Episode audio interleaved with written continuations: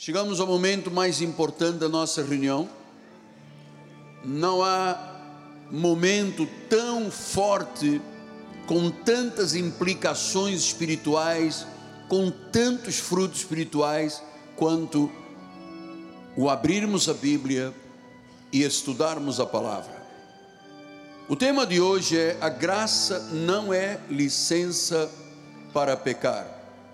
No livro de Efésios, capítulo 2, versículos 8 a 10, diz: Porque pela graça sois salvos mediante a fé.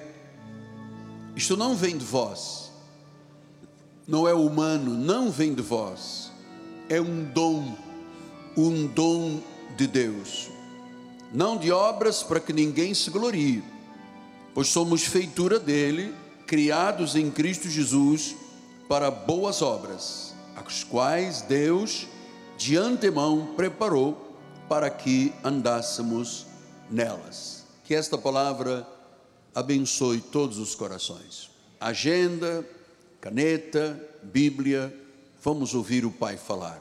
Oremos ao Senhor.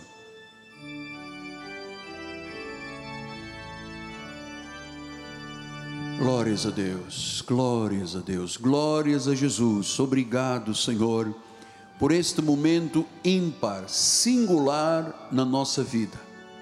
Estamos diante de um altar que tem uma chama que arde sem cessar. Estamos diante de um altar, ó oh Deus, que tu mesmo levantaste para o teu louvor, para a tua honra e para a tua glória.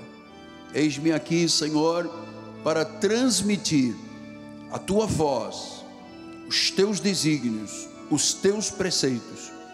E acima de tudo, Deus, para que todos conheçam o evangelho da graça do Senhor, em nome de Jesus. Oramos todos com fé e toda a igreja diga comigo: Amém, Amém e Amém. Muito obrigado, meu amado bispo. Glórias a Deus.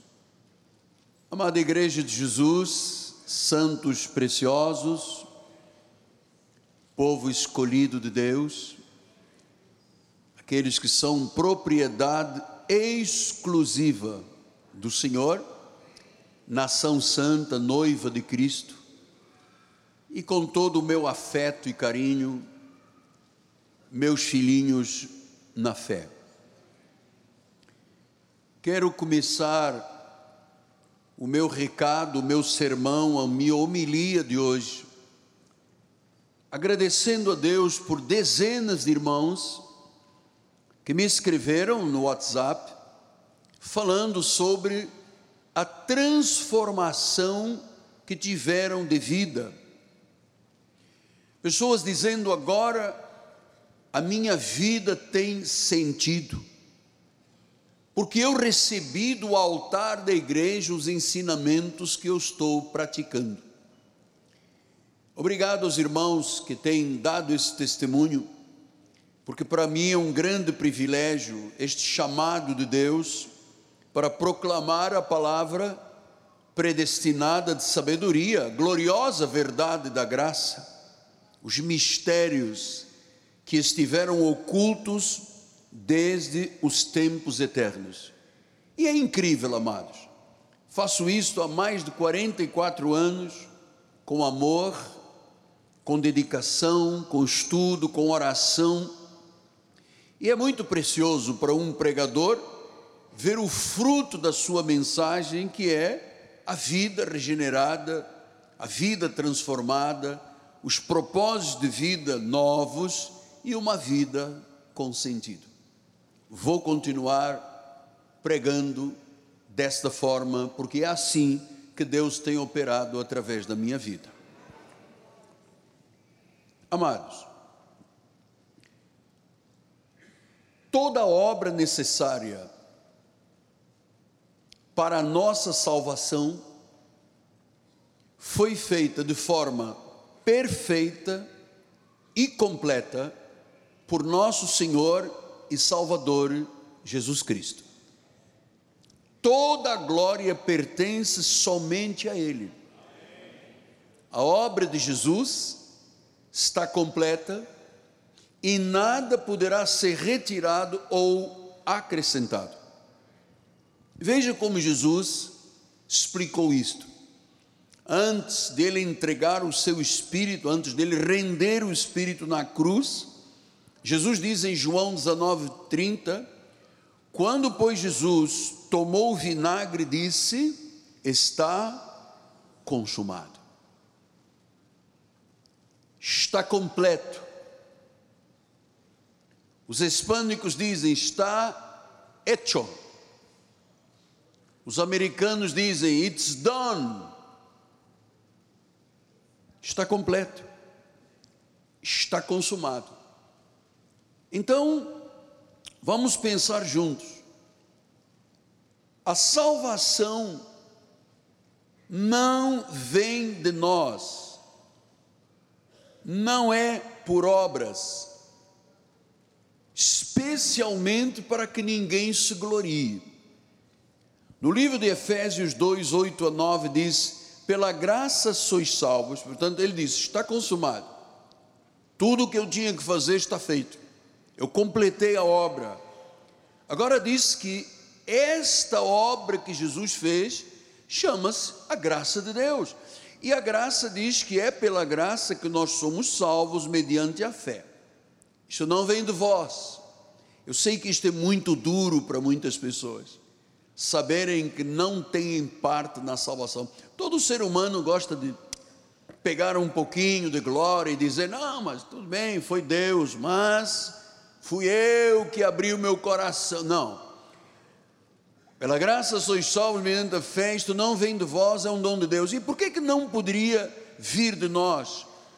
Porque ele diz: não de obras para que ninguém se glorie. Quando Jesus disse está completa, está consumada, ele não deixou um resquício para que eu complete a obra dele. Aliás, eu tenho dito aqui sobre as vezes que eu acho uma ofensa muito grande dos pregadores e da grande parte dos movimentos judaizantes, que as pessoas queiram ah, barganhar alguma coisa no que diz respeito à salvação, tirando a glória que pertence totalmente a Deus. A salvação é um dom de Deus. A redenção do pecador não se atribui alguma obra ou mérito humano. Não houve mérito nenhum. Nós estávamos mortos em pecados e delitos. Fazíamos a vontade do príncipe das potestades do ar. Éramos como os demais na carne, filhos da ira. Esse era o nosso comportamento diante de Deus como pecadores.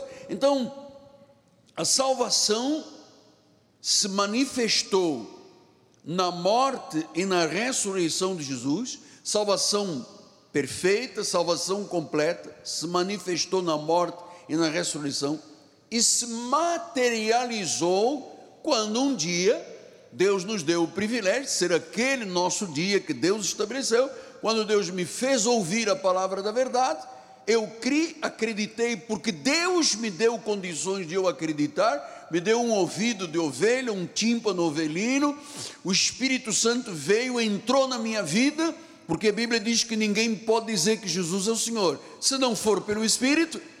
Então o Espírito primeiro vem, e aí eu pude dizer: Jesus é o meu Senhor. Qual foi a participação da minha vida nisto? Zero. Então a fé é o instrumento pela qual o pecador é justificado.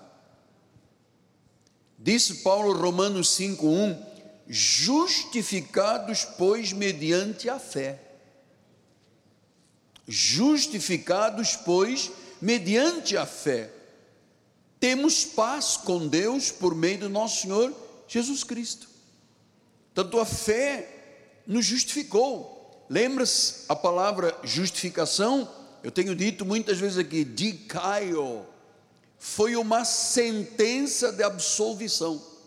Portanto, não existe nenhuma razão para os crentes terem medo do inferno, terem medo do diabo, terem medo que Deus risque o nome do livro da vida, quando a obra para a salvação foi de Deus, foi do Espírito Santo, foi Ele que chamou, foi Ele que predestinou, foi Ele que justificou, foi Ele que glorificou, foi Ele que nos justificou pela fé. Será que Deus faria tudo isto na vida de um eleito e depois diria: Olha, paciência, você pecou, perdeu a salvação? Não tem lógica. Não é, não é uma coisa com precisão. Então, justificados, pois, mediante a fé, temos paz com Deus. O que, que Deus quer? Que eu tenha paz na obra dele. Que eu acredite, foi consumado. Nada pode alterar ninguém pode alterar. O que Deus fez, fez para sempre. Por isso nós acreditamos que a palavra de Deus é inerrante, é infalível. Creia nisto. Você tem paz com Deus por quê? Porque você não tem que acrescentar nada, não tem que fazer nada. A obra está completa. Então, pastor, eu gosto muito quando o irmão explica essas questões da fé, porque a fé é o canal pelo qual se recebe a bênção da salvação. Pela graça sois salvos mediante a fé. É o canal. Isso não vem de vós, é dom de Deus. Então, nós entendemos que a fé envolve a nosso, nosso ser totalmente. A fé envolve a nossa mente. Temos a mente de Cristo a fé envolve o nosso coração. Temos um coração circuncidado com a palavra. A fé envolve a nossa vontade, porque submetemos a nossa vontade a Deus, porque a vontade de Deus é boa, perfeita e agradável. Então a fé envolve a nossa vida toda. E aí o Espírito Santo nos transforma e nos molda a sua vontade. Por isso é que no livro de Romanos 8, 29, o Senhor diz: Porquanto aos que de antemão conheceu, os predestinou para serem conformes à imagem de seu filho, a fim de que ele seja o primogênito, o primeiro entre muitos irmãos. Ele nos predestinou para sermos conformes à imagem de Jesus. O senhor imaginou que quando o senhor se olha no espelho, o senhor não se vê, você tem que ver a imagem de Deus na tua vida, de uma pessoa salva, transformada, regenerada. Deus nos virou avesso, amado, essa aqui é verdade. Se as coisas velhas passaram, tudo se faz novo. 2 de Coríntios 3,18, Paulo explica isso ainda com mais propriedade. Ele diz: Todos nós, com o rosto desvendado. Significa não temos mais véus, não temos mais escamas, estamos abertos a esta verdade, com o rosto desvendado, contemplando como por espelho, viu?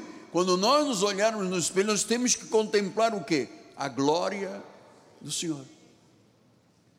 Então não diga que você é um gafanhoto, que é pó da terra, que você não presta, que você tem problema. Não diga mais isto.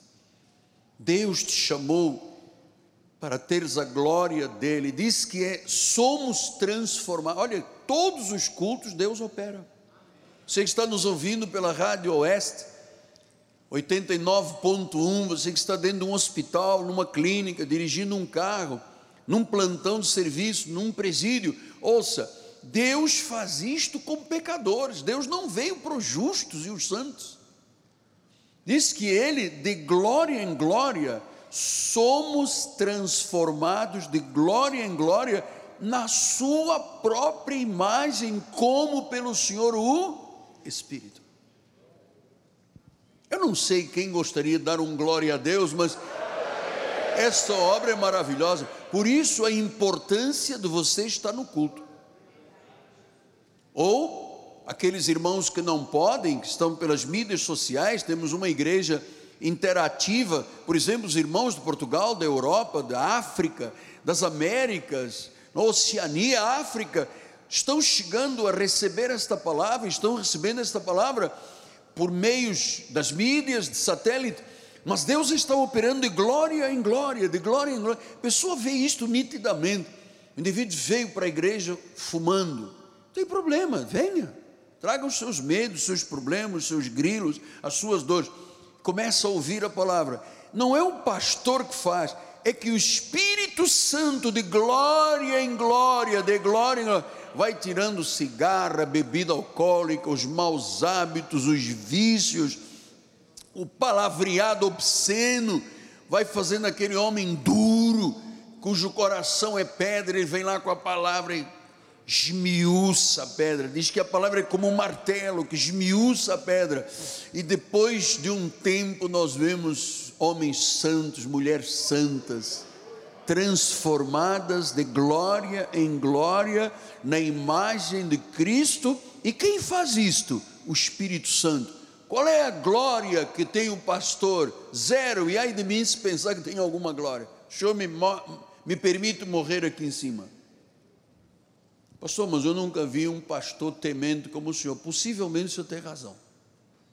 Porque a sede que os pregadores têm de domínio, de mandar, de ter glória, de andar cercado de pessoas, isso é uma coisa incrível. A sede de poder que os pregadores têm. Porque não são ministros instituídos por Deus. Porque o indivíduo que é um ministro da nova aliança instituído por Deus, que tem dependência de Deus, eu duvido se ele tem sede de poder,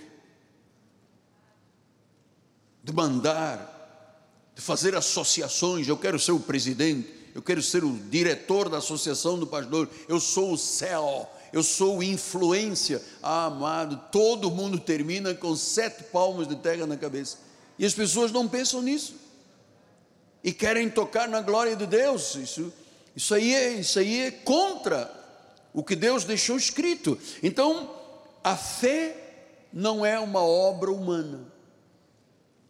Porque ele diz: não é por obras. Não é por obras.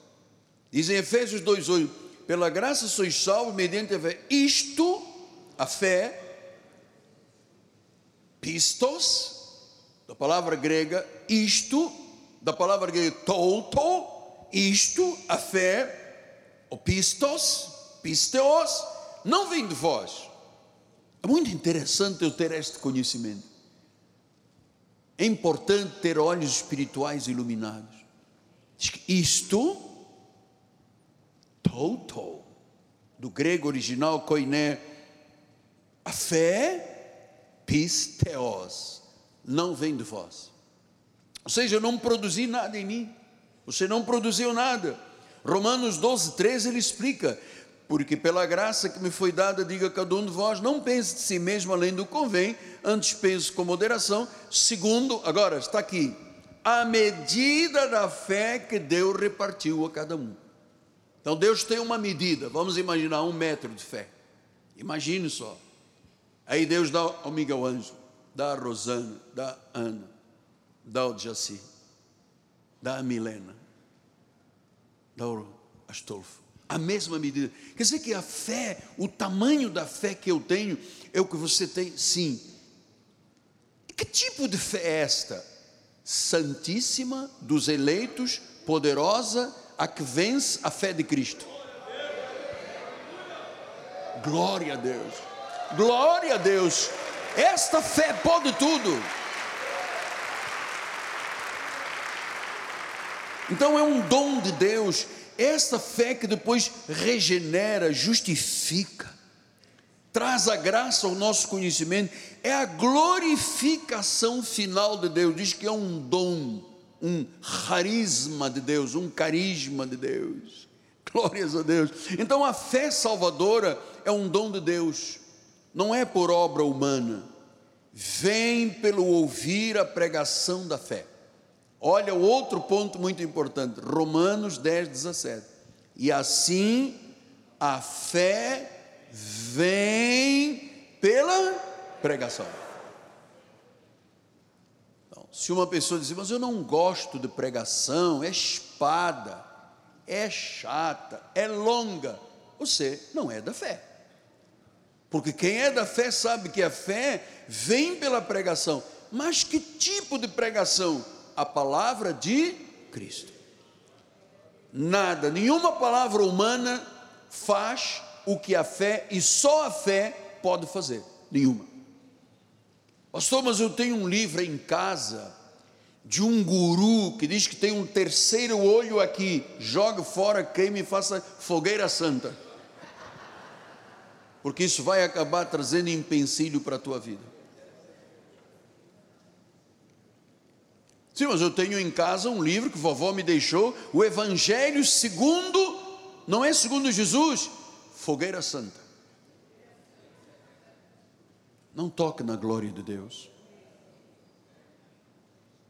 Eu não tenho coragem de ler um livro, Evangelho segundo, não sei que, Kardec. Eu não teria coragem nunca na minha vida. Sim, mas existe uma religião que tem um profeta que diz que recebeu umas tábuas de ouro e que ele, sim, ele que é o profeta amado. Vou te contar uma coisa. Nem te conto. Quem tocar na glória de Deus tem flagelos na vida dele. Eu não tenho coragem. Sim, mas essa religião é boa, porque permite que o homem tenha quantas esposas quiser. Você vai se meter nessa, mano? Você sabe o que é ter três, quatro esposas? Você tem que dar no mínimo três cartões de crédito, vezes quatro são doze. Você sabe que problema você. Não, apóstolo, só estava aqui coagitando, então tira esse pensamento da tua mente, amado. Teu lugar é aqui na Cristo vive. A fé vem pelo ouvir a pregação de Cristo. A pregação de Cristo. A fé vem pelo ouvir a pregação de Cristo. Então eu poderia trazer aqui muita coisa sobre filosofia. Sobre os grandes influenciadores do mundo. Não tem Jesus, não me influencia nada. Eu não sou influenciável por ninguém. O que me influencia é a palavra de Cristo. Então, nós somos salvos pela graça por meio da fé. Ah, se é pela graça e pelo meio da fé, significa o quê? Que não tem livre-arbítrio. O senhor sabe que esta expressão livre-arbítrio não está na Bíblia. Por que o livre-arbítrio, apóstolo? Porque o livre-arbítrio, primeiro, é um mito, não está na Bíblia, é um mito. Depois, é uma mentira de Satanás. O que que Satanás quer? Ele quer ganhar as pessoas para ele, para que a glória não seja dada ao Senhor Criador. É isso que ele faz, ele cega o entendimento das pessoas para que elas não conheçam a glória do Evangelho. É isso que ele faz. Ele disse a Jesus: se você me adorar, eu vou te dar todos os poderes do mundo, tudo é teu. Ele, ele, quer, ele quer ter uma área da nossa vida nas mãos dele. Eu sempre digo: todos os grandes artistas, todos os grandes empreendedores que fizeram pactos com o diabo, que o diabo lhes deu muito, com pactos nos centros, sangue de animal, mata cobra, não sei o que, oferta dentro de, uma, de um gongá todas estas pessoas que receberam com duas mãos serão por quatro patas tirado tudo. Eu não receberia nada que não fosse das mãos de Deus. Então, não é por obras, não é por livre-arbítrio. Ah, e não é por batismo nas águas. Porque agora, irmãos, o grande, o grande momento do Rio de Janeiro é batismo nas águas. Então, existem influências sobre os altares dizem você tem que se batizar, você tem que se batizar. Só que Cristo se batizou por mim e por você. Olha, nós morremos, fomos batizados com Cristo na morte dele, batizados na morte, na ressurreição, morremos e ressuscitamos com Cristo. Nossa obra está completa. Vejam os senhores que hoje tem gente pagando caro, cristãos evangélicos, que vão a Israel, a Jerusalém, para se batizarem ou renovarem batismos no Rio Jordão. Rio Jordão, um rio com águas sujas, amado. Você acha que aquele rio tem alguma coisa de sagrado?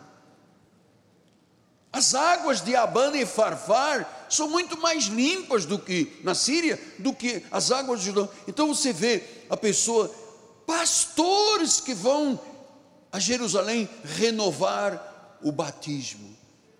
Eu conheço um pastor que já se, já se batizou oito vezes. Oito vezes.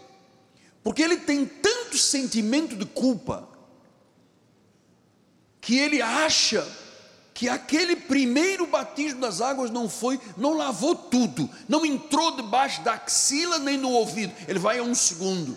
E ele diz: Ah, mas não entrou nos dedões dos pés. Vai um terceiro, vai um quarto. Já tem oito. Eu, para mim, eu vou ser muito claro como a dona Laura. Isto me cheira a autoexaltação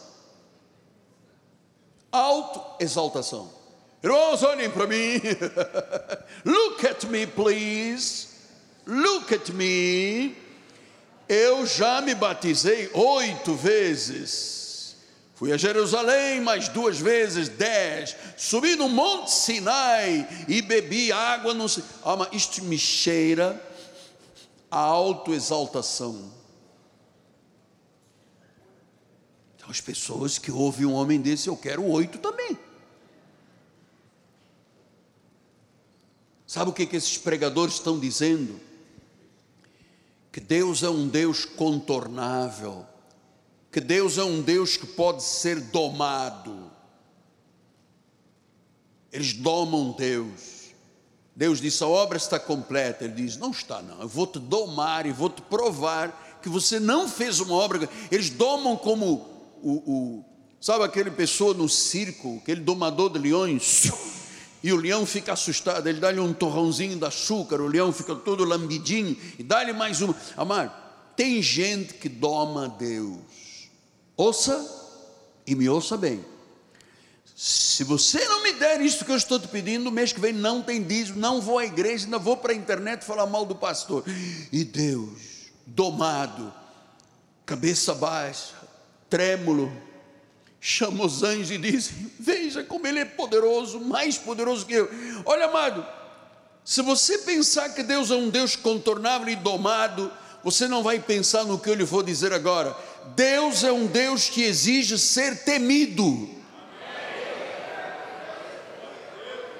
O temor do Senhor é o princípio da o louco despreza o temor.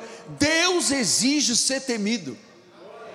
Isso aqui não é um conto de fadas, isso não é uma relação estranha com um deusinho. Nós estamos falando naquele que criou os céus e da terra, aquele que olhou a terra sem forma e vazia e disse: haja luz, haja sol, haja mares, haja terra, haja, haja. Criou o homem do pó, fez a mulher da costela. Um Deus, um Deus verdadeiro e real exige ser temido.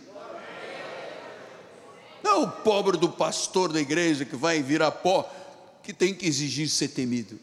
É Deus. E ai de quem não o tema. Aquele que é Senhor de senhores, aquele que é Rei de reis, aquele que não negocia, justo, santo, piedoso, amoroso, gentil, mas que não negocia, ele deixa claro: sem santidade ninguém verá a Deus, ponto. Não adianta depois tentar comprar de outra forma. Ele exige ser temido. Você já tinha pensado nisso? A palavra de Deus é inerrante. Mal de mim se eu não temer ao Senhor, amado. Eu vou ser um profano, um herege, um filho das trevas Deus exige que os seus filhos o temam. Então, a salvação não é por livre-arbítrio, não é por batismo nas águas, nem é por frequência da igreja. Porque há pessoas aí fora que vão uma, duas, dez, vinte igrejas, nunca são nada espiritualmente falando, não criam raízes. E como você tem uma planta, hoje planta aqui, amanhã arranca planta lá, arranca planta lá, não cria raízes, uma árvore sem raízes cai, uma árvore sem raízes morre.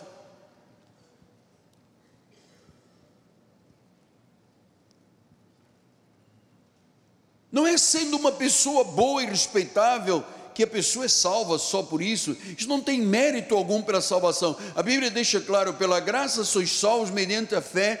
Isso não vem de vós. Ou seja, o homem não tem participação, mas sempre quis ter. Sempre quis ter. Os senhores não imaginam como é que eu entro aqui neste púlpito. Frágil. Pequeno trêmulo, numa dependência de Deus, ali naquela escada, eu digo, Deus, cumpra essa tua palavra, não é mais o Miguel Ângelo. E entro aqui neste altar com temor e tremor, porque eu sei que a fé envolveu todas as minhas faculdades, as suas faculdades, a minha mente, a nossa mente, as nossas emoções, a nossa alma, o nosso espírito tudo isto é envolvido pelo dom de Deus. A nossa salvação é para a glória de Deus, não é para a nossa glória.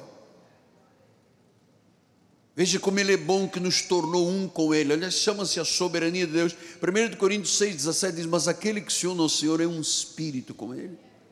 Que posição de privilégio, amado um espírito com Jesus. Efésios 2,6 diz: juntamente com Ele nos ressuscitou e nos fez assentar. Ah, olha, o apóstolo tinha dito há pouco: juntamente com Ele nos ressuscitou. Se Ele ressuscitou é porque nós estávamos o quê? Mortos. Então não é água pelo amor de Deus, não digam isso aos crentes que a água que ah, ah, vai, vai fazer por fora, molhando por fora, uma obra que já está feita dentro. Não precisa de molhar por fora. Isso é um engano. Uma cerimônia judaica. Você nunca viu Paulo dizendo tem que batizar oito vezes? Nunca viu. Ele disse: Olha, quando eu, ele teve três ministérios entre os judeus, entre os gentios, entre os reis. Quando ele estava com os judeus, ele ainda disse em Coríntios: Olha, eu ainda batizei a casa de Cai, de Crespo, mas eu não fui chamado para batizar. Fui chamado para pregar o Evangelho. Ele disse: Eu fui chamado para pregar o que traz mudança de vida, não aquilo que traz molhada, vida molhada. Amado, nada exterior influencia o interior, tem que ser o Espírito Santo que vai lá dentro. Pastor, mas o senhor hoje está com muito fogo. Amado, eu sou assim sempre é para a glória dele, sentado juntamente com ele. 2 Coríntios 4, 6, ele diz: Porque Deus que disse, das trevas resplandecerá a luz, Ele mesmo. Diga, Ele mesmo. Ele mesmo. Não fui eu, não foi você, não foi aquela tia lá do Nordeste que orou por você. Não, Ele mesmo resplandeceu em nosso coração para a iluminação do conhecimento da glória de Deus na face de Cristo. Gente, isso é muito profundo. Isso é simplesmente maravilhoso. Que Ele mesmo resplandeceu em nossos corações. Eu tenho noção disto como verdade. Ele mesmo resplandeceu em nosso coração, Ele mesmo nos iluminou, Ele mesmo trouxe conhecimento, porque nós não tínhamos, mas nem ouvidos espirituais nós tínhamos. Quando ouvimos Jesus, aí sim, Jesus diz: As minhas ovelhas ouvem a minha voz.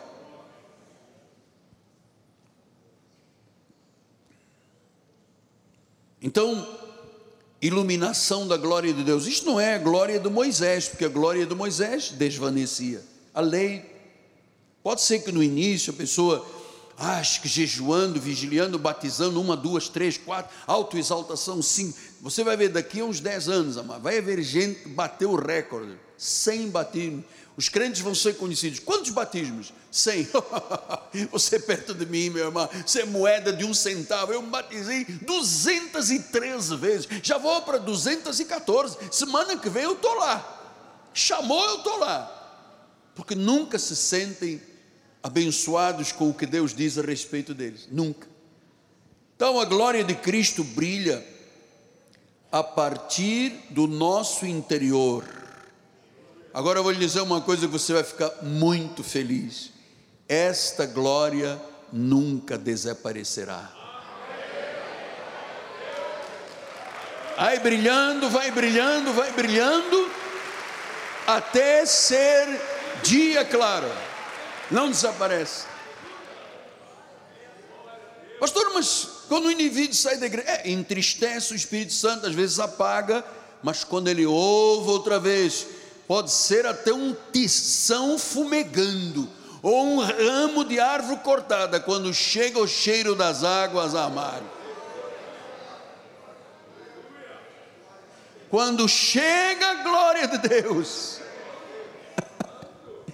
nunca desaparece, diz que é de glória em glória e eu vou lhe dizer: isto é a razão da nossa vida.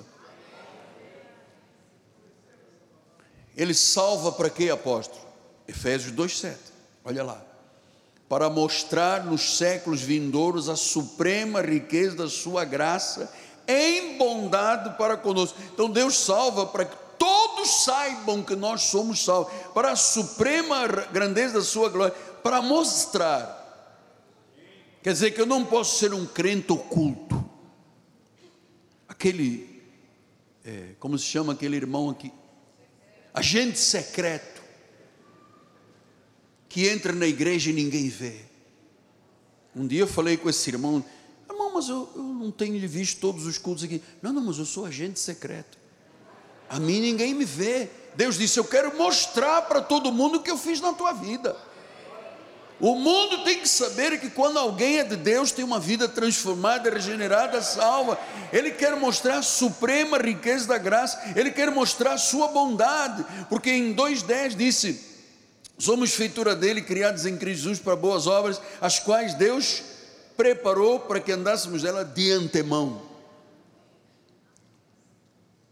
Pastor, mas isso não se ouve ninguém dizer, pois não, você só ouve dizer demônio, pomba gira, pena ver, Zé Pilintra. Vamos entrevistar aqui o Zé Pilintra. É você que está na cabeça daquele que tem chapéu. Ah, e a turma, amado, e tem povo para tudo. Tem povo para tudo. Tadinhas das ovelhinhas de Jesus. Só Deus. Deus tenha misericórdia. Então, pela graça, nós tivemos perdão gratuito, perdão total e é pela graça que começa o início de todas as bênçãos de Deus. Por isso o tema de hoje. Graça não é licença para pecar. Então peca quem? Pecam os lobos em pele de cordeiro. Esses pecam. Os falsos que têm uma profissão de fé falsa os que vivem uma vida superficial espiritual. Domingo eu vou na igreja, ah, graça e paz, até amanhã oração, quarta-feira estudo bíblico, terça-feira pela manhã escola capacitação. Oh, apóstolo, mas eu só vou vir daqui a três meses. Por quê? Não, porque o senhor sabe, né? Sabe. Eu não sei nada, mano. Eu não sei nada. Compromisso com Deus é compromisso com Deus. Por isso que eu disse, e você vai guardar isso e escrever aí na página branca da sua Bíblia: Deus exige ser temido. Tremam os povos, amado, diz a palavra do Senhor. Tremam os povos. Então a graça não é licença para pecar. A graça não é licença para pecar, por quê? Porque nós vamos entender a importância de uma vida piedosa. Paulo escreveu isto em Romanos 6, 1 e 2. Que diremos, pois? Permaneceremos em pecado para que seja a graça mais abundante? Não, de modo nenhum. Como é que nós viveremos ainda em pecado, nós que para Ele morremos? Viu? Morreu e Ele ressuscitou. Como é que podemos viver em pecado se nós morremos? A graça não é uma desculpa para pecar. A graça é um presente de Deus oferecendo perdão, salvação, sem merecermos. Graça não é desculpa para persistir na prática do pecado. A graça nos motiva a buscar uma vida de retidão. A graça não nos torna complacentes com o pecado. A graça nos faz viver e buscar uma vida de retidão, cada vez mais justo, cada vez mais perfeito, cada vez mais santo. Por quê? Porque o contrário era o que nós vivíamos. Olha lá em Efésios 4,17, ele diz: Isto, portanto, digo no Senhor e testifico: não mais andeis como andam os gentios. Agora, ele vai descrever como é que é uma vida sem Jesus. Ele diz: primeiro, vaidade dos pensamentos. Sabe aquela pessoa autoexaltada? Eu sou. Você sabe quem eu sou? Você quer uma carteirada? Você sabe. Há muitos anos atrás, e conto isto ingloriamente, eu conheci um senhor de uma das esferas da sociedade, eu não posso nem dizer qual área, mas era uma pessoa que mandava muito, muito no Rio de Janeiro. E ele tinha a mania de confrontar todo mundo. Era o que ele dizia, ou então era, mandava prender. Eu quero, ou manda não sei o quê, pune, tantos anos de cadeia. Era uma pessoa com um domínio exacerbado. Eu acho que ninguém podia ter esse tipo de domínio numa sociedade. E ele me prejudicou muito a minha igreja. Numa situação que nós tivemos jurídica, esse homem prejudicou a nossa igreja. Eu disse, ok, vamos pagar, tivemos que pagar. Por causa dele. Uma mentira que ele fez no lugar de trabalho dele, e olha que era o top. Um dia, infelizmente estou dizendo isto, conto para. Não é, não é glória, é ingloriamente. Linha vermelha, um arrastão, ele saiu do carro com uma pistola para confrontar as pessoas que estavam lá assaltando. Levou seis tiros de fuzil, ficou um dia inteiro na linha vermelha coberto por plástico preto. Amada, a vida passa. O que nós vamos levar, Paulo, é aquilo que nós acreditarmos de Deus. Isso é que vamos para ver o galardão final. Agora, vaidade dos tem pessoas que precisam de ser aplaudidas. O fulano de tal, é ele que manda, é ele que determina, é ele mais ninguém. Eu sou o rei da cocada africana, eu, eu sou, eu mando. Amado, ande alguns poucos anos para trás e veja quem esteve no lugar destas pessoas, todas já morreram, esquecidas. Nem no dia dos finados a família vai lá. Era glória, tanta glória, tanta glória, nome de rua, estão lá esquecidos debaixo da terra. Eu queria muito que você amasse a vida de Jesus, que você entendesse esta graça maravilhosa. Veja, vaidade dos próprios pensamentos, versículo 18: obscurecidos de entendimento. O cara não sabe nada, mas se acha o tal. Alheios à vida de Deus. Sabe por quê? pela ignorância com que vivem, pela dureza do seu coração. Eles se tornaram insensíveis, se entregaram à dissolução, com avidez cometerem toda a sorte de impureza. Há uma avidez do pecador. Mas Paulo disse: não foi assim que aprendestes de Cristo. Então, neste ministério não há lugar para vaidade. O apóstolo, vou um negócio, não sei se isto é vaidade não. Eu estou aqui, você me conhece há muitos anos, tem gente que me conhece há 44 anos. Uma hora depois de eu estar de pé, eu tenho dores nas minhas articulações, nas minhas pernas. Sempre tive, após o acidente, tem placa, parafuso, dores horríveis. Como é que eu posso me gloriar, cara? Não consigo nem me andar direito. Achar que por causa dos diplomas, amada, amanhã Deus muda a mente de todo mundo, ninguém vem aqui. Estou eu aqui sozinho, pregando para mim mesmo, olhando para o telão e pregando para mim. Amado, eu temo muito a Deus. Deus exige ser temido. Mas é assim que vive a sociedade. Mas não é isto que aprendemos de Cristo. Então nós estamos aprendendo de Cristo. E não permitir imaginar que por eu ser salvo, predestinado, eu posso pecar. Judas 4 explica isso.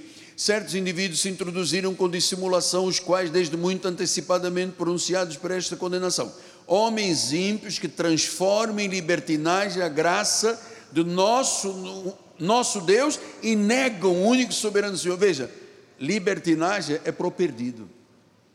Nós não negamos a soberania de Deus. Segunda de Pedro 2,19 prometendo liberdade quando eles mesmos são escravos da corrupção, pois aquele que é vencido fica escravo do vencedor.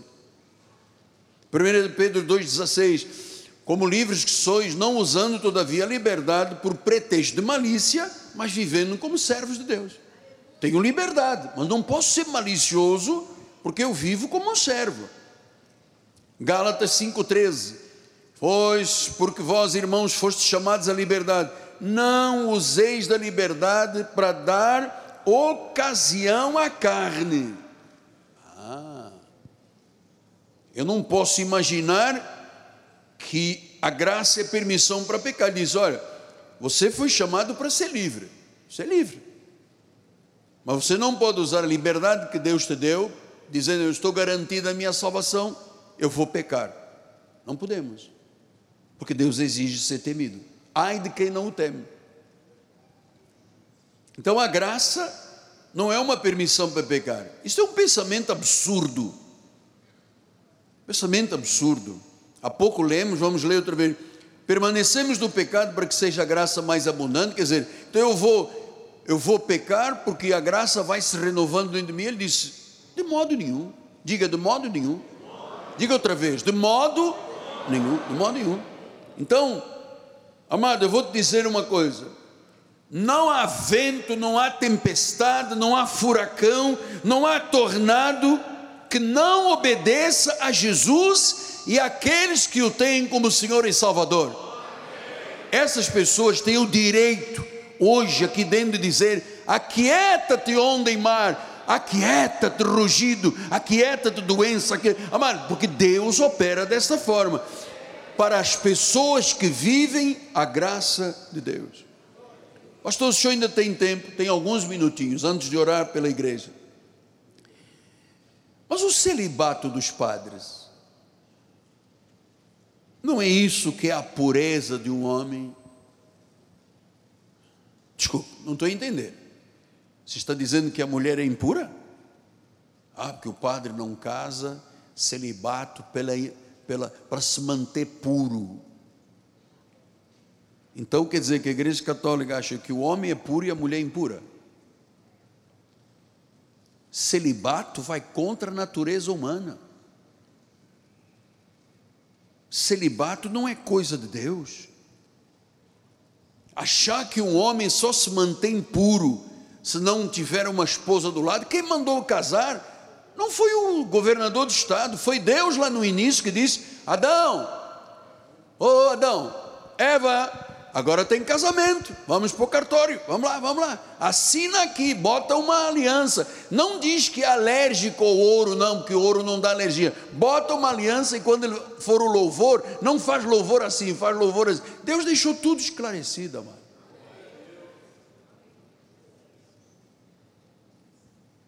Então, celibato é pureza por causa da mulher? Pois estão insultando todas as mulheres do mundo.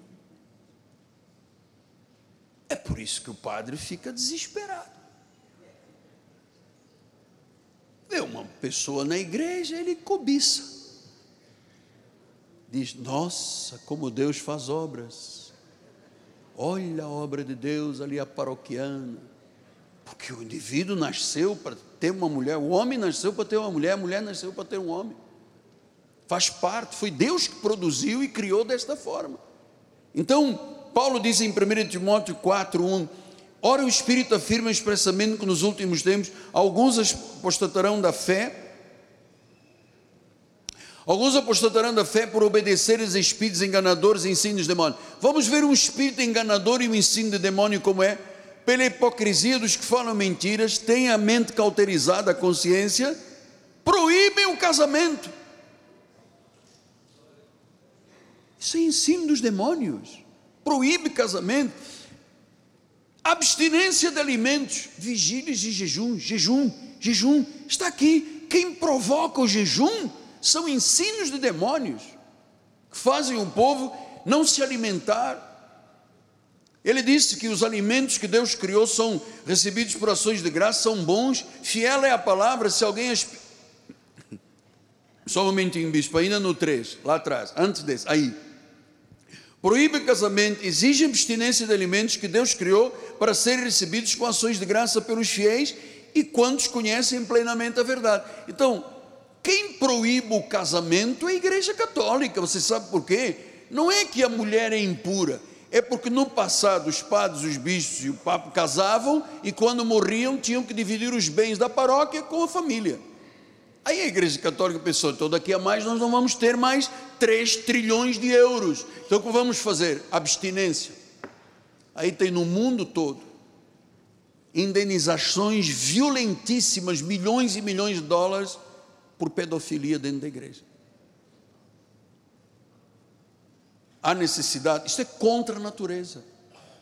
Deus criou o homem para gostar de mulher, Deus criou a mulher para gostar de homem. Então, ele diz agora em 1 Timóteo 3,1: fiel à palavra, se alguém aspira ao episcopado, se alguém quer ser um sacerdote, um bispo, um pastor, um presbítero, um diácono, um papa, ele disse: excelente obra almeja. Agora, é necessário, portanto, que o bispo seja irrepreensível e esposo de uma só mulher. Não tem mormon aqui que dá sete mulheres, seis mulheres. E vem aqueles filmes americanos, está lá o, o irmãozinho no meio, todo acabado, cheio de olheiras, cabelo todo desgrenhado. Sete mulheres, 400 filhos, ele lá morrendo, esperando o INSS levá-lo para o Instituto Médico Legal, porque a igreja. Olheira funda, cara toma 50 injeções de testosterona, sete mulheres, como é que vai resolver o problema dele? Não, mas a igreja permite. Então, a igreja permite e você vai fazer tudo que é erro, o que a igreja permite. Tem que ver o que é que Deus permite. Você vê esses filmes dos, dos, dos irmãos que são dessa denominação, vai ver. Todo mundo acabadinho, os homens todos magrinhos, raquíticos. Senta, traz 50 ovos de codorna, traz mandioquinha, aquele negócio, como é que diz, peanuts, uh, amendoins, aí fica lá, e as sete lá do lado, é, toda emproadinha. Tem que ser esposo de uma só mulher. Uma já dá trabalho, vamos lá continuar. Então o salvo. Ainda bem que a minha esposa não ouviu. Então o não, é que eu disse à igreja que uma já dá muito trabalho, imagina sete, olha a complicação. Sete ciumentas, já viu todo mundo, tá uma nas outras, puxa cabelo, arranca os silos. Poxa, por que, que eu estou falando disso? Por nada. Vamos voltar à mensagem, Miguel. Então, o salvo, o salvo pela graça, inevitavelmente, tem que apresentar boas obras. Isto é fruto da regeneração. A graça produz boas obras na vida do cristão verdadeiro. É fruto inevitável. Toda pessoa da graça é fiel dizimista, é fiel ofertante, não falta a igreja, tem compromisso com a comunidade, tem compromisso e compaixão pelos necessitados. Isto é parte, é inevitável. Mas o mérito disso pertence a quem? A Jesus. Filipenses 2,13 diz: Porque Deus é quem efetua em vós o querer e o realizar, segundo a sua vontade. Então, só a Ele a glória, só a Cristo o mérito. Na reforma se dizia: só a graça, somente pela graça, somente pelos princípios fundamentais da reforma protestante: graça, fé, palavra, Jesus, glórias, somente. Então eu afirmo que a salvação é alcançada somente pela graça, sem qualquer contribuição do homem, nem por qualquer mérito do homem. O homem é incapaz de se salvar por seus esforços ou pelas suas obras. Salvação é um dom gratuito de Deus, é incondicional e é concedida por Deus. Nada podemos fazer para merecer ou conquistar. Ele fez uma obra completa. Caminhamos por cinco minutos finais antes da oração pela igreja. Eu vou. Quer ficar? Vai até a meia-noite, amado. Arrisca? Eu fico. Só me dar um sanduichinho de atum com maionese que eu vou embora. 26, 14 de Atos dos Apóstolos. Está com fome e fica falando na igreja. Vamos lá.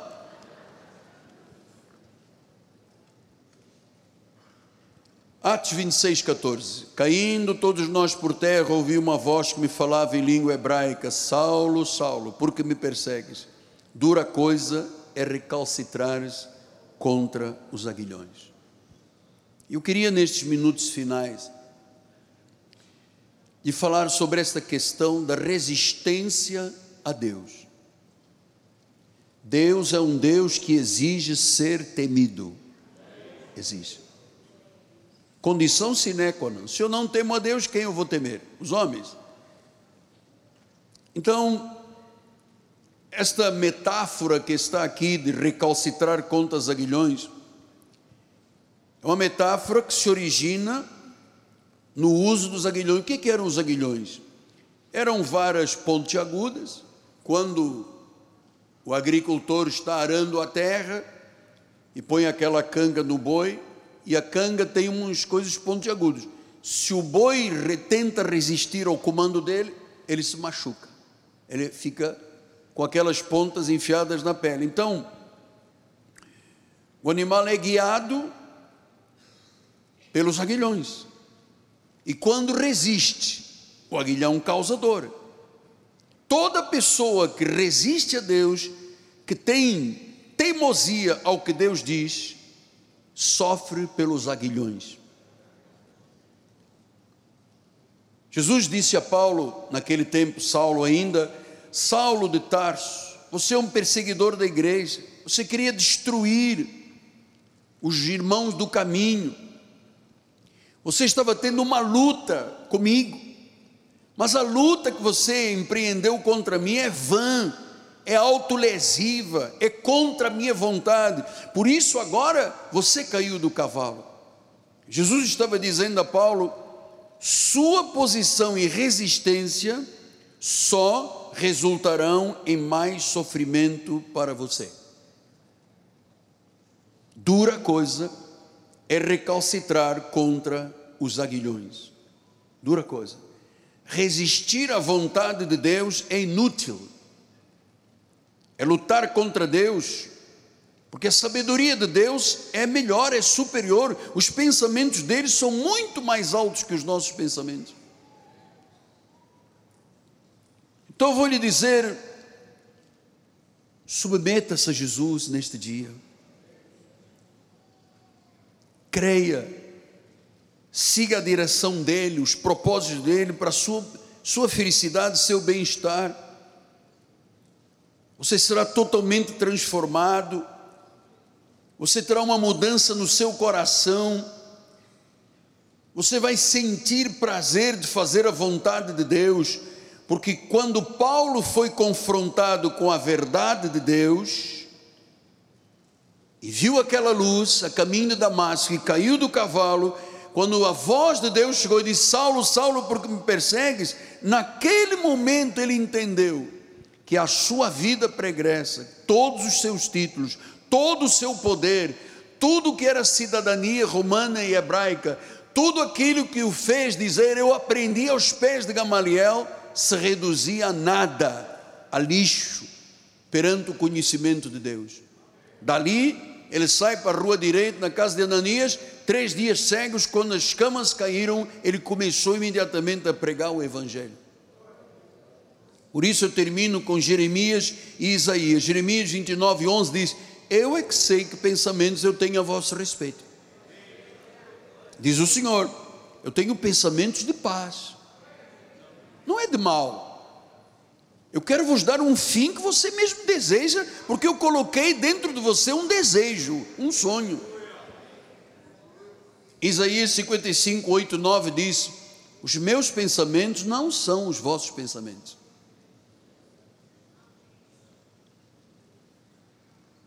Nem os vossos caminhos, os meus caminhos, diz o Senhor. Porque assim como os céus são mais altos que a terra, assim como os caminhos são mais altos que os vossos caminhos, e os meus pensamentos mais altos do que os vossos caminhos. Eu quero, como profeta do Senhor, dizer a você: entregue sua vida ao Senhor, entregue seus problemas ao Senhor, Ele vai te ajudar, Ele não deixa que uma pessoa que obedece a Ele seja fracassada. Não deixa. Não deixa. E você tem que dizer, como dizia Agostinho de Hipona, um dos pais da igreja primitiva, ele disse: Senhor, onde os meus planos não forem os teus planos, destrua-os. Porque às vezes você faz planos. O homem pode fazer planos, mas a resposta certa vem dos lábios do Senhor. Então, Agostinho de Hipona dizia: Senhor, onde os meus planos não forem os teus, destrua-os. Se não fui eu que preparei esse casamento, não vai casar. Se não fui eu que abri essa porta, não entro por essa porta. Lembre-se, você não está sozinho. Deus jamais abandonaria um filho. Ele sabe de tudo a teu respeito, ele ouve tudo que você fala, ele vê tudo que você vê, ele é Deus. Que eu temo, amado. Eu tenho muito temor e tremor. E é lamentável as vezes que eu erro, que me equivoco. Eu lamento muito. Mas eu temo a Deus. E eu sei que Deus, quando traz pessoas para o nosso ministério, Ele traz pessoas que submetam a estas verdades. Que o que está aí fora não é evangelho. É a autoexaltação de homens que roubam a glória de Deus e não têm paz com Deus. Por isso, vão se batizando para renovar, entende? Para renovar. A culpa vem, mais um batismo. A culpa vem, mais um batismo. Eu não teria coragem de negar a obra de Cristo e batizar um neto meu, um filho meu. Não teria coragem. Então as pessoas com culpa vão se batizando. Ah, aqui não batiza, vou procurar uma igreja que batiza. Vai numa igreja batiza, vai na outra batiza. E andam nisto, sem paz no coração, sem segurança no coração. Vamos orar agora pela igreja. Vou pedir ao meu bispo e venha aqui para o altar, se for possível no órgão para ser mais suave ou transformar o piano num órgão. Nós sabemos do poder da oração. E eu quero lhe acompanhar a oração, porque, amados, vocês viram uma senhora que tinha câncer retal, foi curada. Uma senhora, bueno, tinha o olho, um tumor, foi curada. Quantas vidas, semana passada o irmão veio aqui e tinha um câncer no braço, no osso, curado. Quantas vidas têm sido transformadas? E não é preciso gritaria nenhuma, é Deus que opera. O Senhor já preparou este momento, amado. O Senhor já preparou este momento. Vamos abrir o nosso coração. Aleluia. Senhor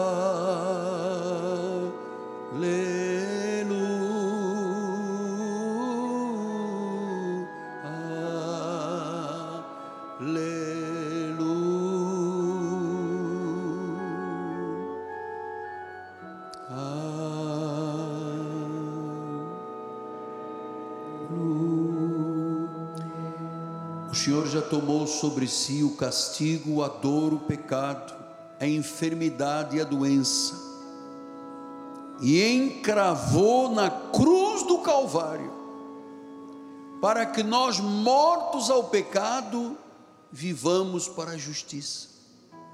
Por suas chagas já fomos sarados. O milagre já aconteceu naquela cruz foi lá que ele tomou sobre si. Aquele momento em que ele disse: Está consumado, o milagre aconteceu, e agora, hoje, Senhor, nós queremos ver materializado o milagre. na vida destas pessoas que aqui estão, na vida daqueles que estão pelas mídias sociais, naqueles que estão de forma interativa por Deus colocados nesta ligação. E a minha oração vai agora para o Rio Grande do Sul, onde estão as irmãs Regina e Cecília, filhas do Deus Altíssimo salvas pela graça. Eu envio agora o milagre em o nome de Jesus. Cecília e Regina sejam curadas em nome de Jesus Cristo. Em nome de Jesus. Em nome de Jesus. Se alguém doente aqui dentro, se alguém doente assistindo agora e ouvindo pela rádio Oeste 89.1, receba agora o milagre do alto da cabeça, planta dos pés, seja agora sarado em nome de Jesus Cristo. Eu oro agora por alguém, não sei se está aqui dentro ou nas mídias sociais, que é um dependente químico, que faz uso de drogas muito pesadas. LSD, cocaína, crack, rachixe, que se injeta, ninguém sabe. Você já chegou ao fundo do poço. Você já foi num terreiro, já foi numa mesa de búzios, já procurou um cartomante? E o mal da dependência química é tão grande que você já foi ao psiquiatra. Tudo que você vê são trevas. Você está dentro de uma prisão. Você vê vultos.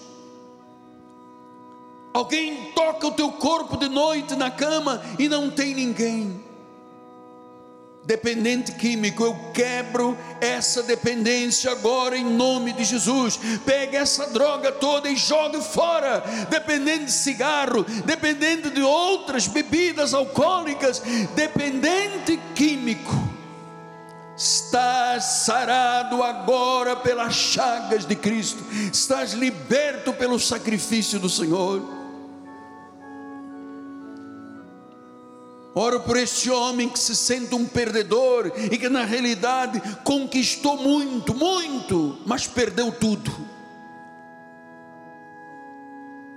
Já teve carro do ano, já teve casa boa, já teve casa de praia, já teve negócio, já teve empresas grandes, mas foi tudo por água abaixo você sabe por quê? Porque você não tinha a bênção de Deus. Por isso eu abençoo agora e profetizo a restituição de tudo que o gafanhoto levou da tua vida.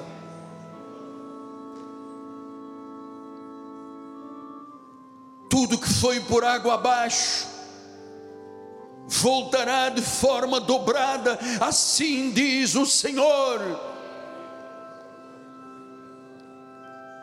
Quero orar por esta pessoa que tem tido uma intimidade com Lúcifer. Intimidade com Lúcifer. Que tem visões demoníacas. Que diz que houve uma voz superior que tem tornado a tua vida louca porque você está debaixo de ataque satânico. Eu agora despojo, anulo, piso toda arma que foi forjada contra você, toda fortaleza, todo sofisma, toda altivez. Essa vida louca termina agora. Hoje o Senhor te arrancará das garras de Satanás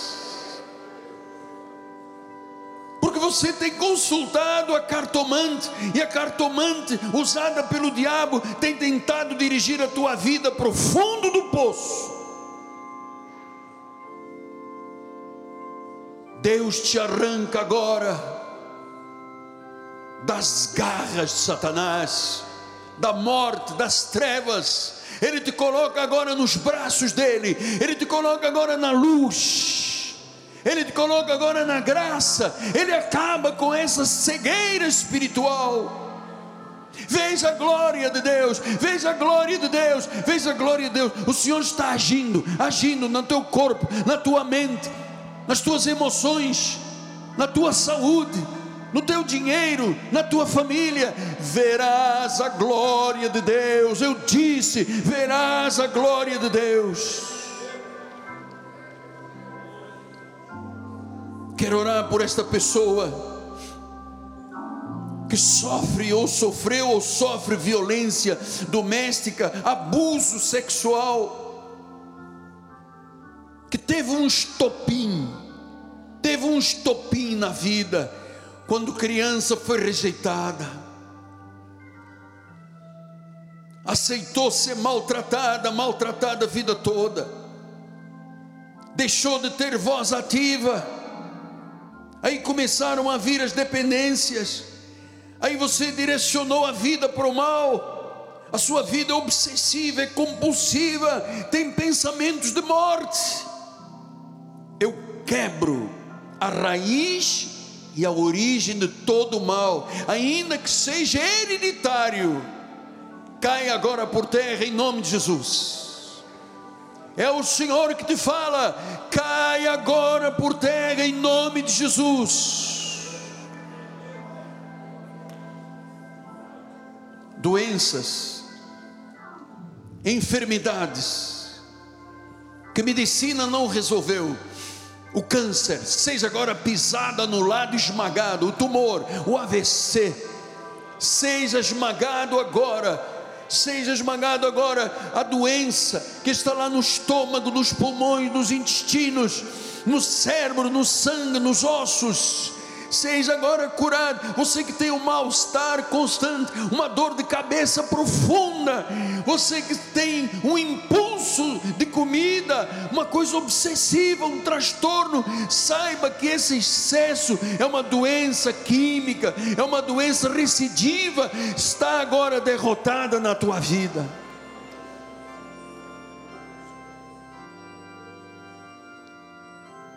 Não recalcitre contra os aguilhões. Não resista ao que Deus está fazendo agora. Resistir à vontade de Deus é inútil, é lutar contra Deus. Deus, quando Ele é a favor de uma pessoa, não importa quem seja contra. Se Deus é por nós, quem será contra nós? Você que já tem 14 assinaturas na carteira de trabalho, não consegue criar raízes em nada. Eu agora digo que Deus abriu uma porta que ninguém pode fechar.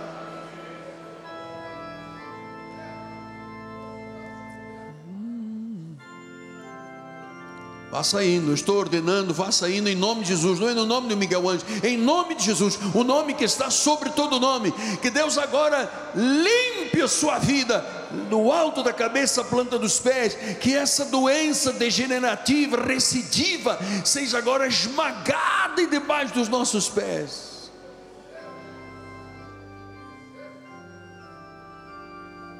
Parkinson, Alzheimer, serenidade, decrepitude, sejam agora transformados em jovialidade, tal como Sara e Abraão,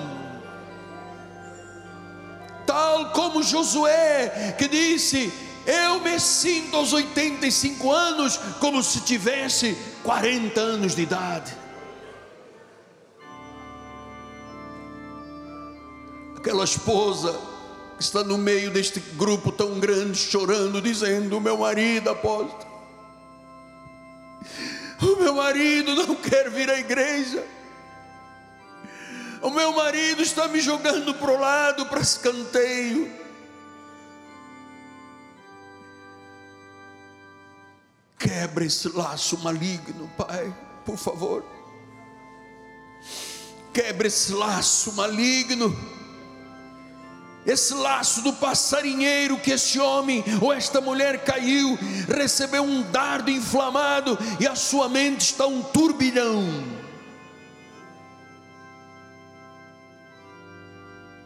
Em nome de Jesus, esta pessoa que não tem tido paz, noites e noites sem dormir, já consumiu sete vidros de Rivotril,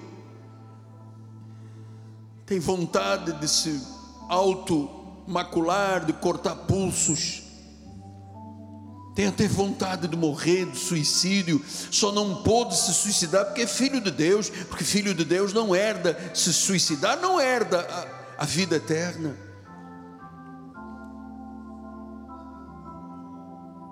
Essa pessoa que ainda está resistindo, achando que Deus para ele e para ela não tem nada, não existe nada que Deus possa fazer. Olha, meu amado, Deus já fez neste momento. Eu digo: haja luz na tua vida, haja paz na tua vida, haja alegria na tua vida. Que o teu esposo e os teus filhos voltem. Esse caminho tortuoso está sendo endireitado. Esse deserto por causa da doença está Deus traçando um novo caminho. Oh, aleluia! Esse ermo craquelado, Deus está colocando um rio, águas, águas, águas, águas. Deus está coroando a tua vida com a sua bondade.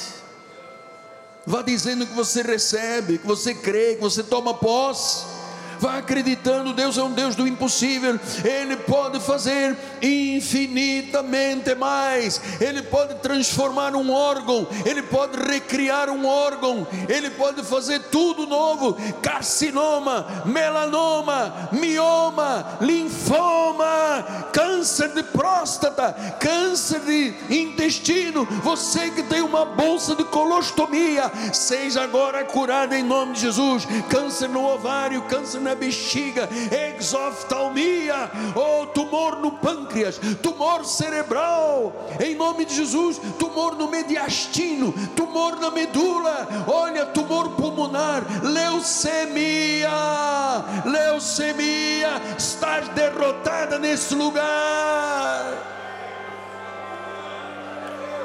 Colesterol alto, bronquite, otite, tudo que é tita, inflamação, labirintite, aneurisma, faringite, sinusite, renite, arteriosclerose. Você que teve um acidente vascular cerebral, está com o lado esquerdo um pouco preso, você que tem epilepsia, você que teve lesão na medula, agora é duro. Você que teve lesão na medula, anda de cadeira de rodas, levante-se agora e seja curado. Ande. Que esse morto agora, você que está velando uma pessoa morta, está ouvindo pela rádio, pelo telefone, seja agora ressuscitada essa vida. Levante-se o cego comece a ver, o surdo comece a ouvir, o mudo comece a falar. Quem tem problema de endometriose, nódulos nas mamas, seja agora retirado em nome de Jesus. Artrite reumatoide, bócio, esclerose múltipla, enxaqueca esclerose lateral amiotrófica. Olha, eu quero dizer, o nome que eu estou aqui invocando, há um nome que está sobre ele. O nome de Jesus. Por isso eu declaro a tua vida sarada não tem nódulos, não tem tumor, não tem câncer, não tem nada disso, porque pelas chagas de Cristo já estamos sarados. Se você tem fé, faça o exame esta semana e diga: desapareceu desapareceu a lesão, como nós ouvimos os médicos dizerem à minha esposa: não há mais lesão. Nem física, nem espiritual, nem emocional. Eu declaro que aqueles que te devem dinheiro vão voltar pagando alto pela dívida. Eu vou dizer que se uma porta se fechou na tua vida, significa que ele tem uma porta muito maior que ninguém pode fechar. Ai, se Deus fechou uma porta, é porque ele sabia o amanhã que poderia trazer-te uma lesão muito maior. A obra está completa. A obra está completa a obra está completa. Ele pode fazer infinitamente mais. O é que perissou infinitamente mais. Você que está assistindo pela Oeste, venha à igreja hoje às seis horas da tarde aqui na rua Maricá 320, no bairro de Campinho.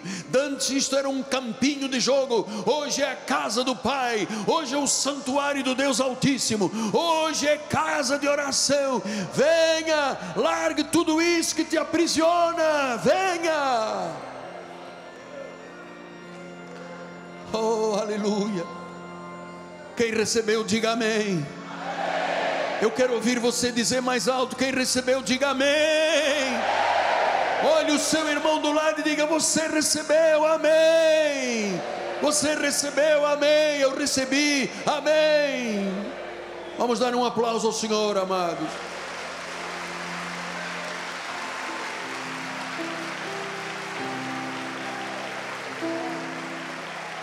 Glória a Deus. Eu quero ouvir um glória a Deus. Se o Espírito Santo te falou, diga glória a Deus. Se você recebeu um milagre, diga glória a Deus.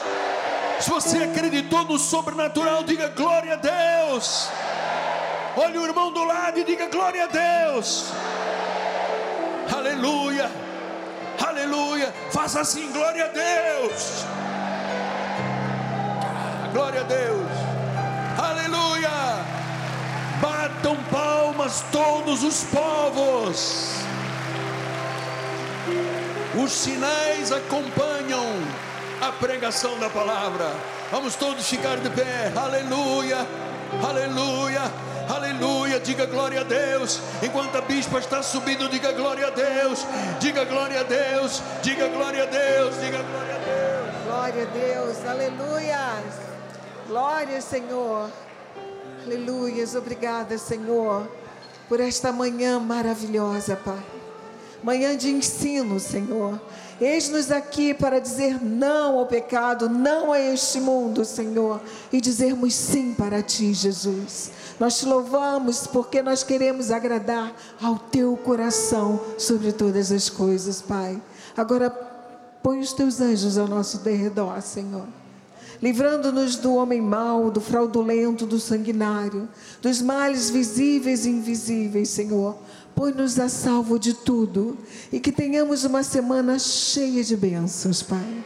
Que tenhamos uma semana cheia de milagres, sinais, prodígios e maravilhas, porque nós cremos num Deus vivo e poderoso. Saia daqui feliz, porque as pessoas vão olhar para a tua vida e dizer: eu creio que Deus vive nesta pessoa. Graça e paz.